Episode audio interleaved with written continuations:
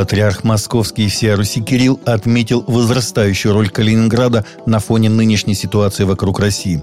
Не говорю о светских или военных аспектах, это форпост в духовном смысле, сказал патриарх на встрече с губернатором Калининградской области Антоном Алихановым в ходе пасторской поездки по этому региону. Представитель церкви указал на то, что ныне в мире, в том числе в Западной Европе, происходит потеря религиозности, христианской идентичности.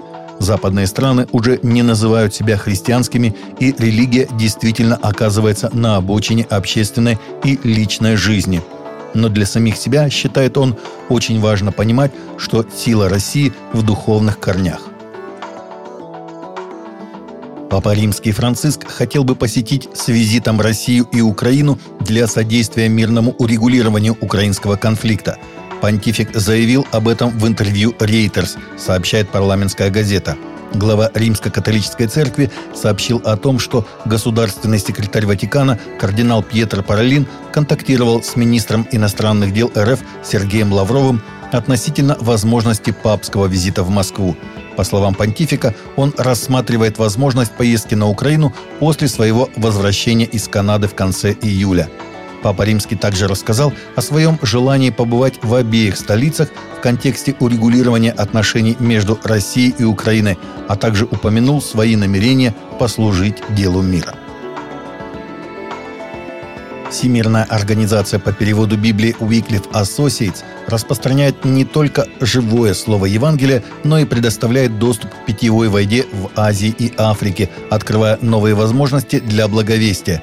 Люди, которые ранее никогда не слышали Евангелия, встречаются с Иисусом у колодца – на сегодняшний день в рамках программы уже построено около 40 систем водоснабжения в двух странах Азии – Гвинее, Того, Нигерии и Южном Судане в Африке, поделился Барт Мейли, менеджер программы развития сообщества Wycliffe Associates.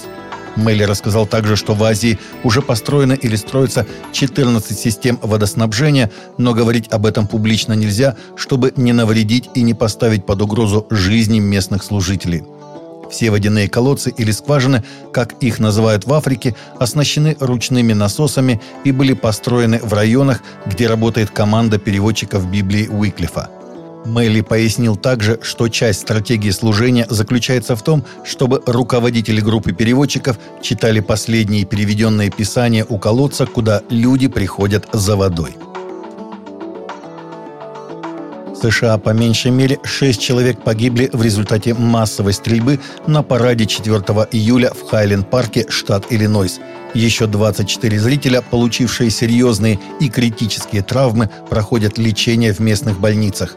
Город Хайленд-парк в настоящее время находится в карантине после того, как правоохранительные органы приказали жителям и работникам близлежащих предприятий укрыться в домах – Сейчас команды спецназа ходят от двери к двери в поисках подозреваемого, который может быть вооружен. Полиция считает, что подозреваемый стрелял с крыши одного из домов, где была обнаружена мощная винтовка.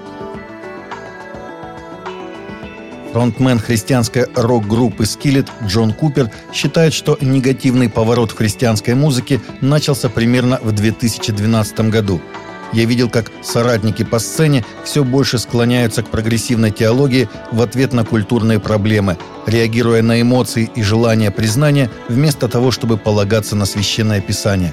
«Я просто не понимал, что происходит», — вспоминал он. Певец Standing in the Storm сказал, что, по его мнению, в христианской музыке происходят изменения не только среди артистов, но и среди тех, кто стоит за лейблами и радиостанциями. По мнению Купера, если выработать хотя бы минимальные требования к христианским исполнителям в области теологии и поведения в США, исчезло бы до 40% христианских групп.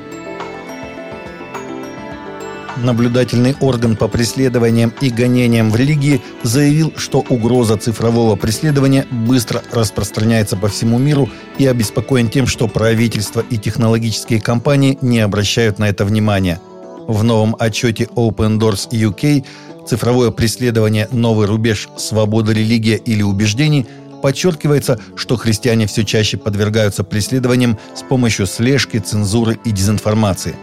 В докладе объясняется, как, например, в Китае христиане становятся мишенью с помощью видеонаблюдения, сбора данных, шпионских программ и государственного мониторинга социальных сетей. Между тем, в Индии христиане подвергаются нападкам с помощью дезинформации и подстрекательства к насилию со стороны толпы через социальные платформы. Open Doors призвал политиков уделять приоритетное внимание исследованиям и действиям в отношении цифрового преследования. Таковы наши новости на сегодня. Новости взяты из открытых источников.